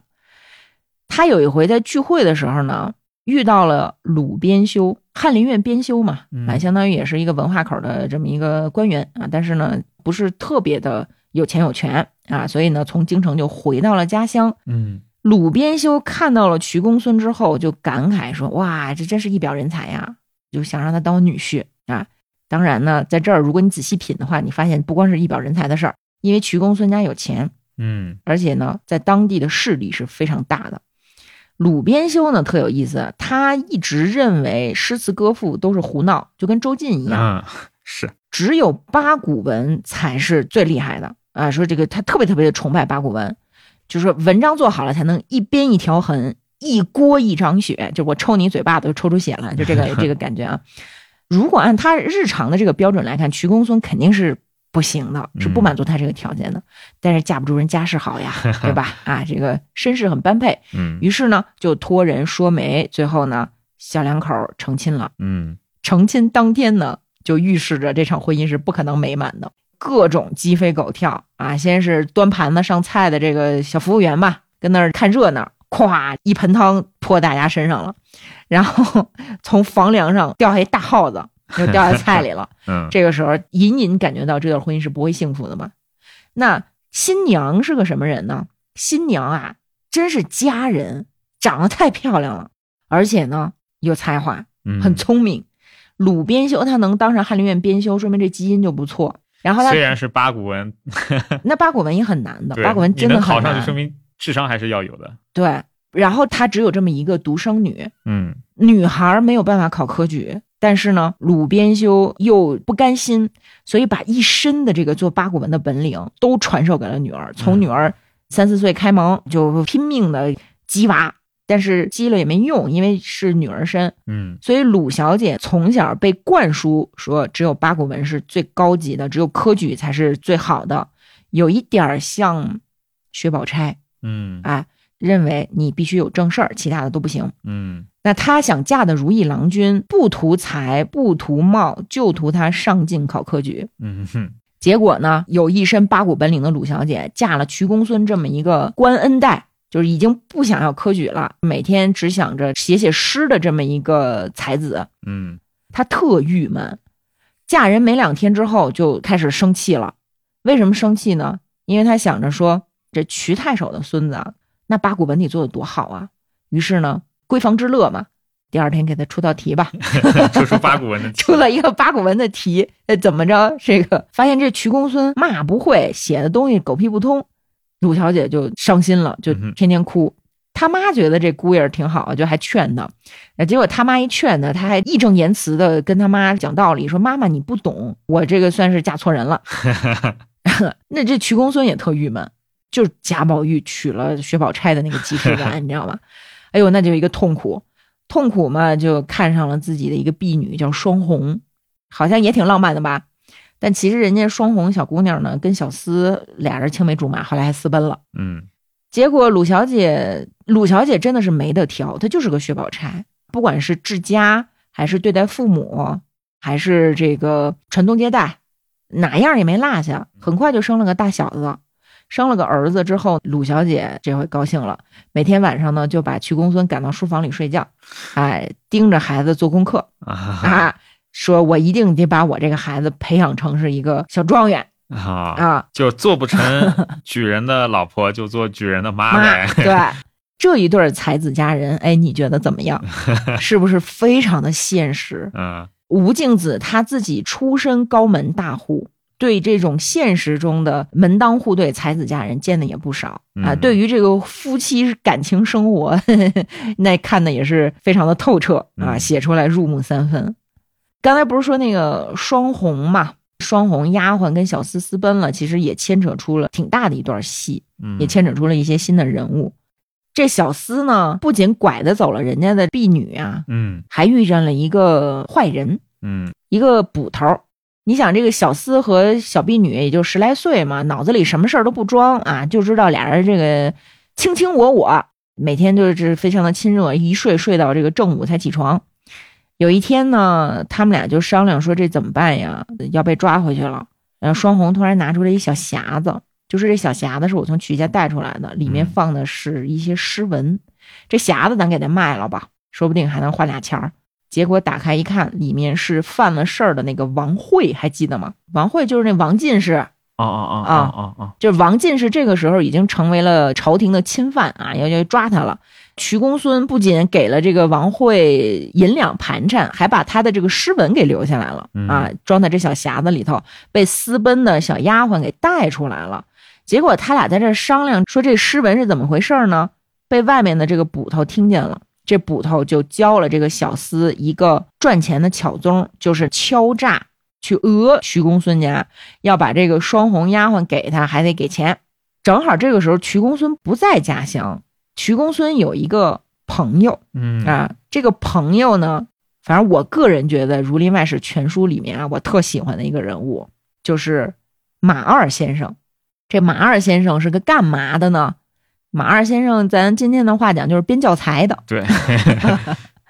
就是有点像写这个五年高考三年模拟，是吧？对啊，因为那个时候如果秀才不中举，他有这么几个出路，要么就是当清客，给这个富贵人家攀附一下啊，从人家那儿换点这个社会地位；嗯就是当所谓的名士，其实就是清客啊，要饭的，要饭文化人儿吧。第二个就是像周进当年那样坐馆当教书先生。嗯第三个就是编教材啊，因为那个时候印刷业也比较发达了，批改一些八股文啊，选出来一些优秀范文儿，印出来之后呢，世子们一买给我版税嗯啊，还不是版税，就是有点像这个稿费。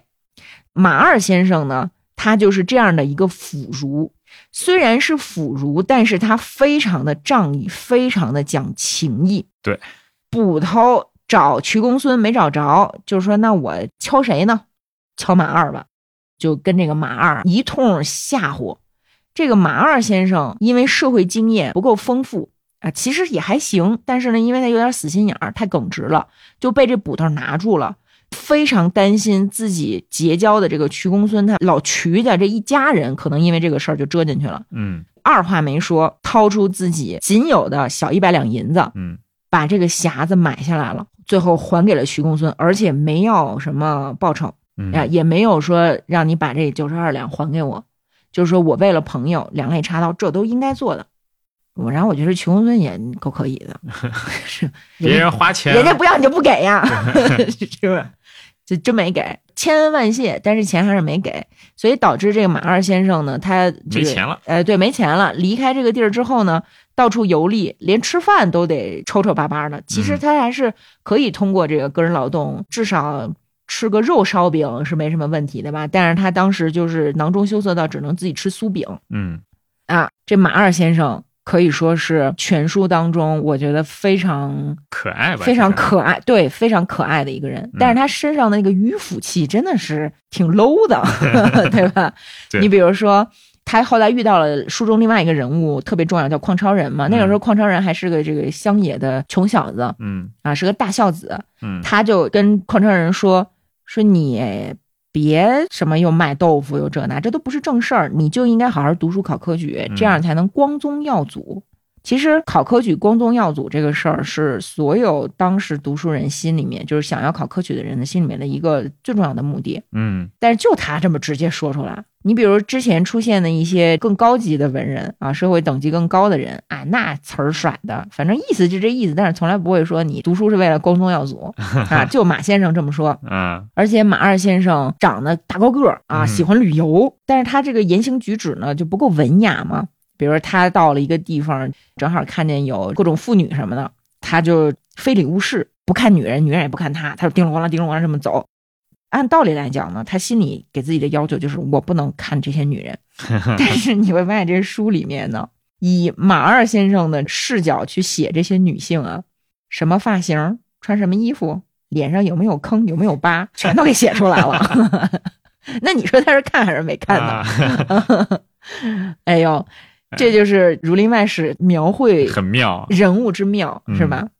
哎，说到矿超人，我们可能没办法把这六百多个人物，最主要的就算一百个吧，嗯啊，咱没办法把这些都过一遍，但是矿超人还是可以讲一讲的。矿超人和那个牛普郎这一对儿人物，可以说是《儒林外史》当中相当卑劣的两个人。嗯，但是矿超人一出场的时候，你是意识不到他是个坏人的，大孝子，他是个大孝子，而且他还有点那种天才少年的感觉，因为他嗯学什么都特快，对吧？对，先是跟着马二先生批文章。马二先生，因为他毕竟是比较迂腐嘛，就是他真的是认可八股文儿是一个好东西，所以他在做这个教材，在批这些文章的时候，他特认真，好嘛，一天两天批不出一篇来。那牛普郎上手的时候，就一晚上八十多篇批完了，然后照样卖呀、卖的很好啊。然后等后来矿超人抖起来了，得势了，就通过各种各样的方法进入到这个体系内，开始往上爬之后，他又反过来评马二先生的文章，说马二先生的文章才气不够，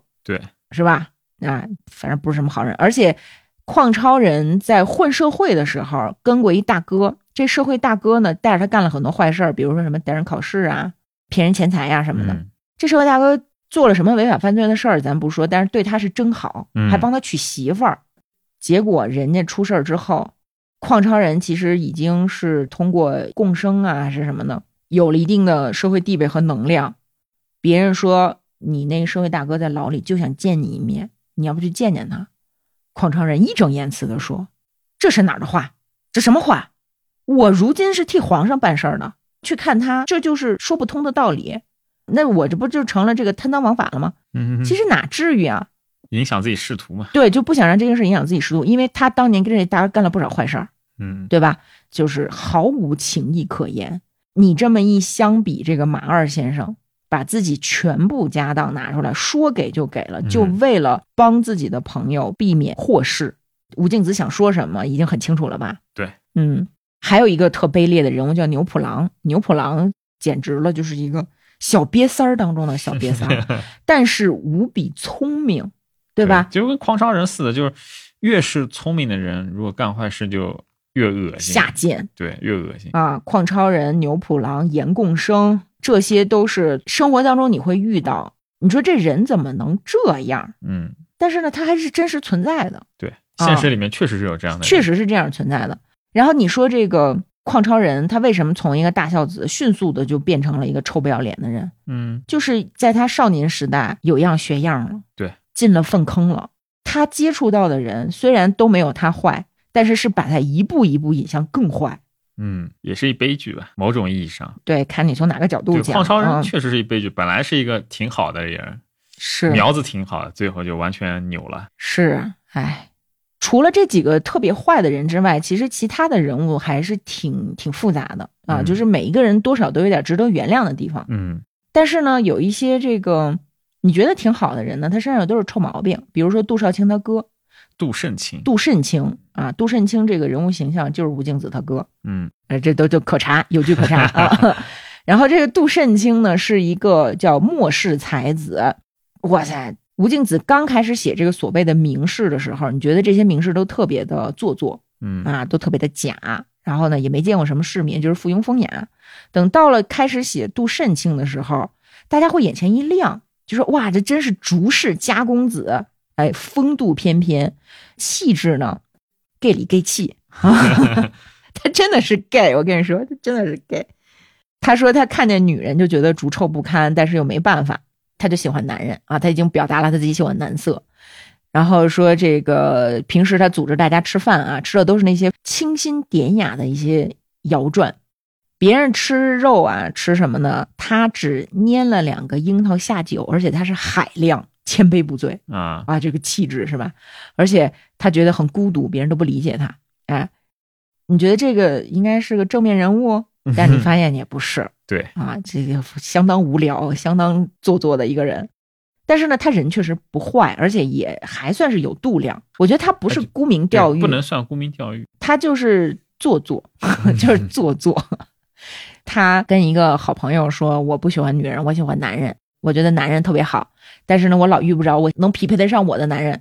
他这朋友就跟他说：“那要不然我给你介绍一个绝色美人，男的、嗯啊。”然后告诉他说，在一个道观里面，这是一个道士，啊，这个道士那太好看好了欠啊，而且就具有才华，你就去 吧。哇塞，给杜神经美坏了，说 我我终于可以得见佳人了。然后第二天说走就走，哐哐哐哐跑了特别远，进山，一到山门一到山门见，最后终于见到这个道士，发现是一个彪形大 汉。然后这彪形大汉一听说说有人专门求见我，走了这么远的路，还是这个著名的杜慎卿杜少爷是吧？嗯，贼拉高兴，噼里啪啦哐啷哐啷就跑出来，非常热情的，就是挽留他，给他喝茶什么的，给杜慎卿气的。 但是呢，说这个慎卿毕竟还是名士名士，是有风度的，不仅没有觉得恼羞成怒，没有，反而觉得这个玩笑开得很妙，还把这个事儿当成是一个趣谈， 是是？吧？这还行。但是呢，我为什么觉得他这个人也不是特别正面呢？就是他有一个朋友，就是做戏班儿的，叫鲍文清。鲍文清也是这本书里面一个非常复杂但是正面的人物。他是一个戏子，在那个时代的戏子社会地位不是一般的低。对啊，而且大家普遍认为这个婊子无情，戏子无义，你肯定不可能有什么品行，对吧？但是鲍文清他作为戏班儿，就其实说白了啊，有一点像被豢养的这么一个角色嗯啊，在一个官老爷家里面，听到说有一个象知县出了事儿。他因为之前听说过象知县是一个有品性的文人，嗯他就替向知县求情，跟他一点利害关系都没有。最后呢，帮向知县躲过了一劫。那他说的是，这位老爷小的也不认识，但自从七八岁学戏，在师傅手里念的就是他的曲子。这老爷是个大才子、大名士，到现在二十多年了才做得一个知县，好不可怜。嗯，今天又要因为这个事情被处分了，希望老爷开开恩，留留情。嗯，那项知县成了他的情，就特别的感谢他嘛，嗯啊，就把他请到家里来。但是呢，因为这个鲍文清他还是有一些这种过去的一些腐朽的思想吧，啊，啊社就会等级，哎，概社会念等级观念非常的严重，嗯死活不愿意接受别人的感谢，然后也说那个老爷你这样对我就属于不符合我们的礼法，嗯迂腐，但是真的非常的仗义。对啊，后来鲍文清和这个项老爷他们就相当于结成了好朋友，有友谊的关系了。有人就请他帮忙去项老爷那儿说话，求求情儿啊，办个什么事儿。鲍先生，你这不就是点一嘴不就完了吗？也不用你是违心。这鲍文清不仅说这忙我帮不了，他还反过去劝别人，嗯就是说你们这是要坏了项老爷的事儿，你可不能这么做啊！这种行为就叫不识抬举，对 对吧？对就是他其实要很有风骨才能做到的，嗯而这个风骨，它出现在了一个在当时人们都看不起的行当的戏子身上。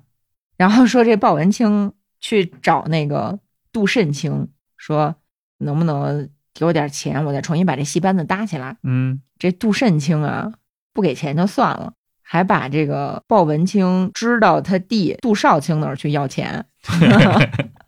说你上我表弟那儿去。他虽然家里不是特别有钱吧，但是他非常的慷慨，他说不定一下给你一千两嗯哼啊。然后呢，你去那儿呢，你不要说去求见他，你也不要管他叫老爷，因为他特别不喜欢别人管他叫老爷，你就说是他爸爸曾经帮助过你，你去感谢他爸爸。啊，因为这个少卿呢，他特别爱他爸爸，他爸看中的人呢，他一定会帮。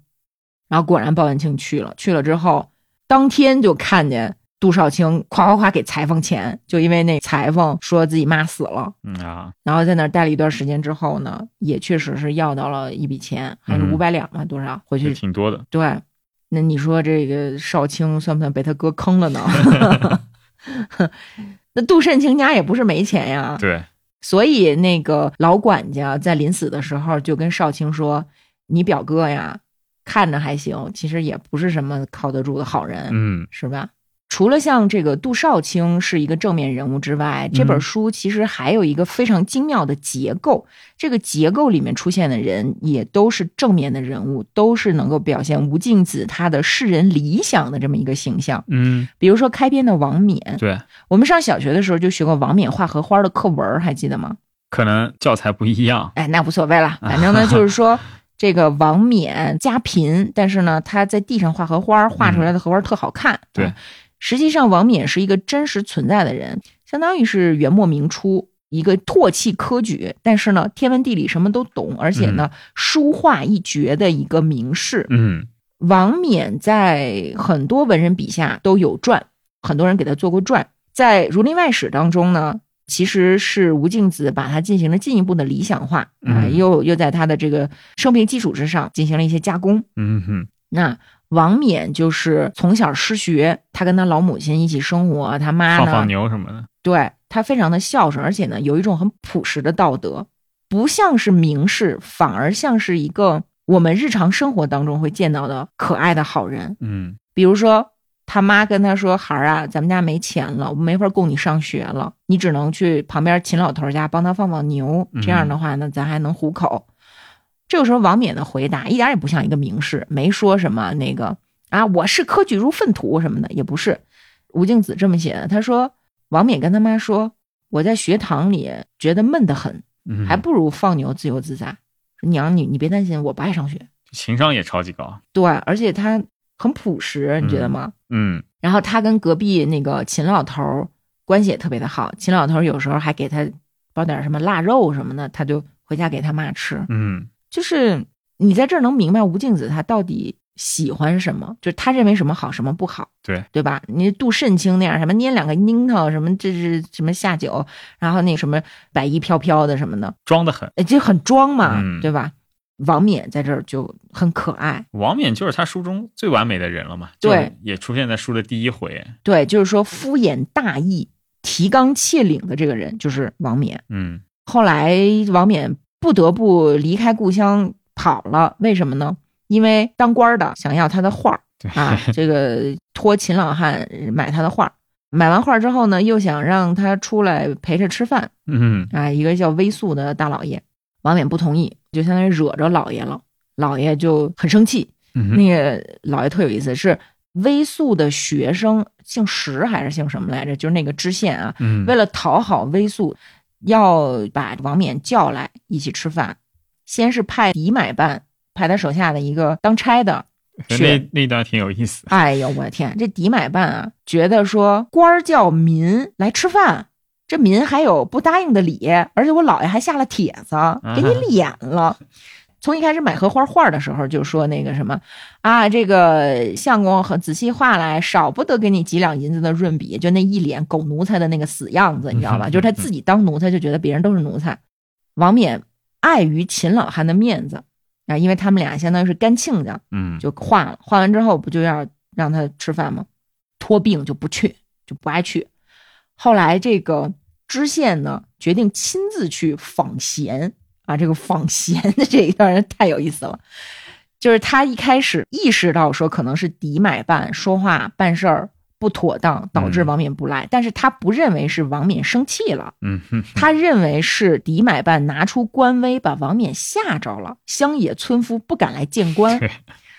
于是他决定自己去做这千古留名的勾当，嗯，就是啊访贤，我亲自 去是吧？这这给你面子了还不行吗？结果一去扑了个空，生气了。这个时候王冕知道自己在这个地方待不下去了，就走了。对，秦老汉呢很支持他，虽然秦老汉跟那个迪买办结亲家多少是有一点儿说想借点势吧，嗯啊，但是秦老汉也是个明白人，就是说当官的没有好下场，孩子你愿意走就走吧，你老娘我在这儿替你照顾他。广阔天地大有可为，对，王冕就走了。你看这是开篇，《儒林外史》的结尾收在哪儿呢？嗯按鲁迅的说法呢，其实最后一章的那个优榜，就是给这些人物写了一个榜。对，那好像很多人说是后人加的，对，就是反正鲁迅先生说那是后人家的，嗯但是也有人说不是后人家的，因为那个榜上只有九十一个人，但是呢，正文里写说是有九十二个人，啊，那意思就是说吴敬梓把自己算上了。 思，不管啦、这个优榜不算。除去优榜这一章呢，倒数第二章它是在讲市井四奇人，嗯因为跨度两百年嘛，到了万历年间的那个时候，基本上像是这些什么于博士啊都死了嗯，啊，已经名士消亡了。对，这个时候突然没头没脑的讲了四个人的故事，这四个人都不是士林中人，都是市井中人。嗯 干什么的呢？有这个写字儿的、画画的、弹琴的、下棋的，但是呢，他们一个是臭要饭的那种感觉，鞋都没有，光着脚上人家去，人家家嫌他脚上有泥，给他双鞋，被他劈头盖脸骂了一顿。哼哼这是写字儿的，写字儿的叫季霞年，无家无业，在寺院里头跟着和尚吃斋，嗯，啊，和尚也不讨厌他，就让他天天在庙里待着。还有一个是下棋的，嗯叫王泰吧，好像是是卖火纸筒子的。你看，也是个很底层的人嘛，对做小买卖的。还有一个是开茶馆的，这开茶馆的本来是开当铺的，嗯后来呢就是做一些这个诗画，过的呢也就是说小本经营。嗯最后一个是弹琴的，然后他是个裁缝，嗯他叫金元。最后这一段我觉得写的非常的有意境，就是有一天金元吃了饭没事儿，跑到清凉山去，在清凉山有一个姓于的老朋友，不读书不做生意，带着自己的孩子在家种地，种一个园子啊，这园子除了种菜之外，还种了很多花卉。嗯经元上他们家来喝茶，就说：“哟，你这水真好，从哪儿弄的水呀、这老者就跟他说：“我们城西不比你城南，到处井泉都是吃得的。”也就是说，我们这边啊，是口井都能是口喝井，都能喝，跟你们城里是不一样的啊。经元说：“古人动说桃源必是，我想起来，哪里要什么桃源？像老爹这样清闲自在，住在这城市山林的所在，就是所谓的活神仙了。”嗯于老者说：“哎，只是我老卓一样事儿也不会做，不像老哥你还会弹琴，你要不弹一发？”经元说：“好的，那我明天把这个琴就拿来给你弹。嗯”第二天，他把琴抱到了于老者的园子里面，发现这个于老者已经焚下一炉好香，在那里等着。彼此见了又说了几句话。于老者替金元把琴安放在石凳上，慢慢的和了弦弹起来，铿铿锵锵，声震林木，鸟雀闻之都栖息之间窃听。弹了一会儿，呼作凄清婉转。于老者听到深微之处，不觉凄然泪下。自此，他两人常常往来，当下也就别过了。这是相当于这本书正文的一个结尾。嗯知音呢、这个知音就是个种地的，嗯哼哼，是吧？这对是其实是中国古典士大夫的这种完美的理想，完美的理想。嗯对田园相间，采菊东篱下嗯啊，也别什么一天到晚读书、科举、八股文儿什么当官儿。伯牙和钟子期也是类似的状态嘛，是，但是你发现，在《儒林外史》之中，除了那些特别的下贱的人物，就是他品行真的很糟糕的人物，嗯我就一个手数得过来，实际啊上，对大部分他的讽刺对象，你都会觉得是可悲的。嗯就这种悲悯，这种凄婉，是让《儒林外史》高于其他讽刺小说的。嗯我们都说他抨击的是科举制度，嗯这话其实是非常对的。看到所有人人性的扭曲，就是你能给他们找到一个原因，这个原因就是权力。嗯，因为有清一代是格外笼络以及打压知识分子的，是，不然满人怎么统治广袤的中国土地呢？呃，对他也是继承了中原大地的一系列统治的方法吧，对啊，是发挥到了一个极致，就是胡萝卜加大棒。具体是什么呢？就是不断的开恩科，然后加上文字狱，嗯你想，咱们在《雍正王朝之大义觉迷》那一期里也讲了，你们浙江直接就因为那个吕留良案不允许科举了，对啊，但是呢，还不断的开恩科。吴敬梓当年屡试不中之后，有当官的保举他去参加这个恩科，就是推举他再次参加一个考试，嗯他就说我不去了，就是彻底跟你割席，你们爱玩什么玩什么，我不跟你们瞎掺和。但是呢，不像吴敬梓这么明白的那些世人，或者说他们自以为自己好像是很懂得说我这个人生应该怎么过的这帮人，前赴后继的投入到权力的怀抱当中。是，这一套统治方法，它的核心是什么呢？就是麻醉和控制。因为有了八股文，因为有了非常严格的标准，又是掌握在权力者手中的这么一套取士制度，想要入世的知识分子都被洗脑了，从小到大就变成了思想狭隘，而且道德沦丧的这么一帮人。其实还是挺成功的一套，从统治者角度来说，嗯，但凡你悟性不是很高，嗯道德想象力不是很强的话，那最后就会变成什么呢？按王慧的说法叫什么？我当这个官就是坐堂撒钱打人赚钱啊，嗯是不？是？就是功名富贵变成了一体。我读书不再是为了读圣贤之书，明白事理，做一个好人，是吧嗯哼做一个对君子。扯淡！我就是为了坐堂撒钱打人赚钱。 是，然后在这样的一个环境之下，不光是世人变得人性扭曲、道德沦丧，嗯所有的人当他们崇拜当官儿的的时候，大家都一起人性扭曲、道德沦丧。豪侠之士也不像豪侠之士了。你比如说，这个里面有一个凤四老爹，这凤四老爹按理说是豪侠，他的原型是那个甘凤池，嗯啊他帮人了断的全是龌龊事，都是一些上不了台面的事。嗯为什么会这样呢？就是因为你整个社会的结构是一个很畸形的、很扭曲的这么一个状态下，必然就会出现各种各样很对，怪，很怪，每个人都没有办法舒展自己的这个人性本身嘛人对。这种文化专制，实际上也导致了清朝越往后越令人窒息，积贫积弱。你说中国传统文化，就哪怕是怎么说呢，就是两千多年的帝制，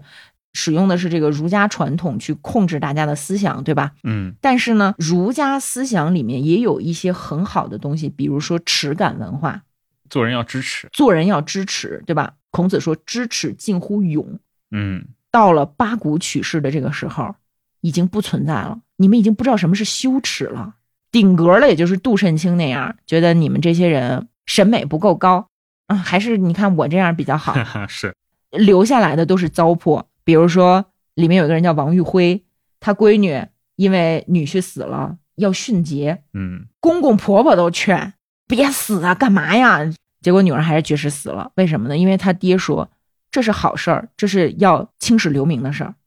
就迂腐至此。嗯所以鲁迅先生才说说《儒林外史》是中国文学史上第一部讽刺小说，就是因为他非常勇敢的把自己的洞察用故事讲出来。对，我之前看了一篇文章，那个我忘了叫什么了，分析的特别的好，就是说《儒林外史》当中有一个关键词，这个关键词就是流浪、漂泊，因为从字面上来讲，所有的人物一出场都在到处飘荡。比如说开篇的几个人，像周进、范进啊、邝超人啊什么的，还有荀梅，他们都是跑到北京去了，跑到了权力的中心，嗯，迅速的投到了权力的怀抱。确实哈，嗯，然后慢慢的、慢慢的，我们发现他的视角开始发生变化，焦点来到了南京啊，啊，就是随着杜少卿来到了南京，来到了南京之后，我们就发现各种这个江湖的名士啊，他们展现出来的是一种北京淘汰下来的人的这种感觉好好好，啊，就是大家都在找，都在追寻，有些人是追着权力，有些人是在追寻自由，其中有一个女性，我觉得还挺有意思的。这个女性角色呢，她叫沈琼之嗯，啊。这个沈琼之呢，不甘于当盐商的小妾，从扬州慢慢流浪，流浪到金陵，到秦淮，通过卖诗文、卖刺绣养活自己。后来是有一个知县欣赏她的才华，就赦免了她的这种这个，就是相当于从夫家逃出来的这个嗯罪过。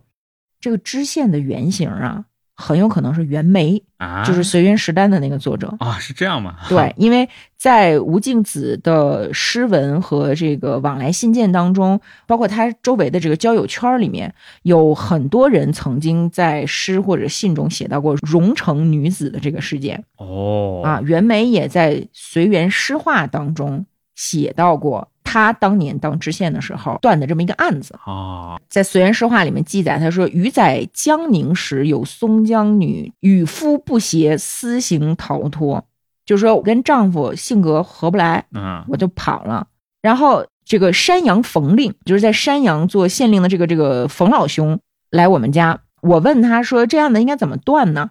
冯老兄告诉我说：“此事不应断离，就是按道理来讲呢，不应该判他们离离婚婚的。对，然才女嫁俗商不称，故视其被逃之罪，且放归矣。啊， 说才女庸俗的商人配得上她吗？啊不行，那就放了吧。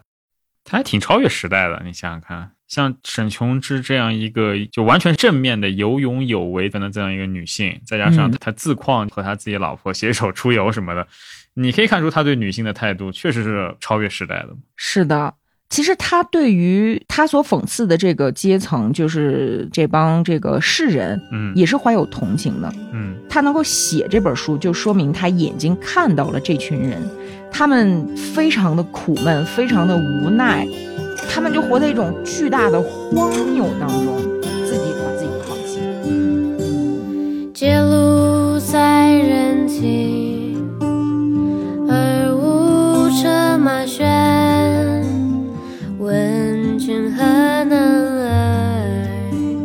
心远地自偏。采菊东篱下，悠然见南山。山气日夕佳。飞鸟相与还，此中有真意，欲辨已忘言。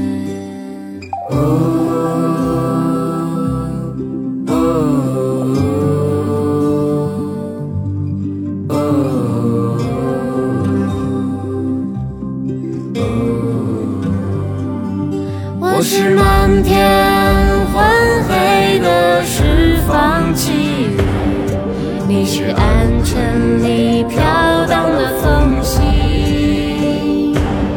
静静观想什么凝望，思念羽化成诗和勇气。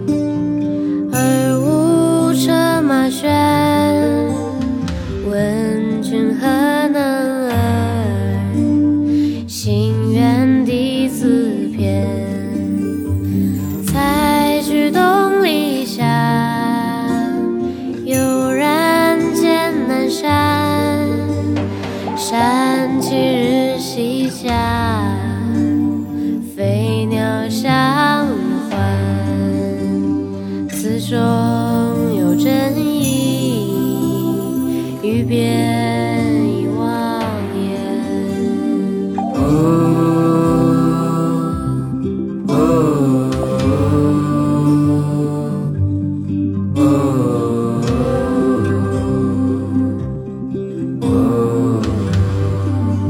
你在高山指点，翻云覆手；我在江哦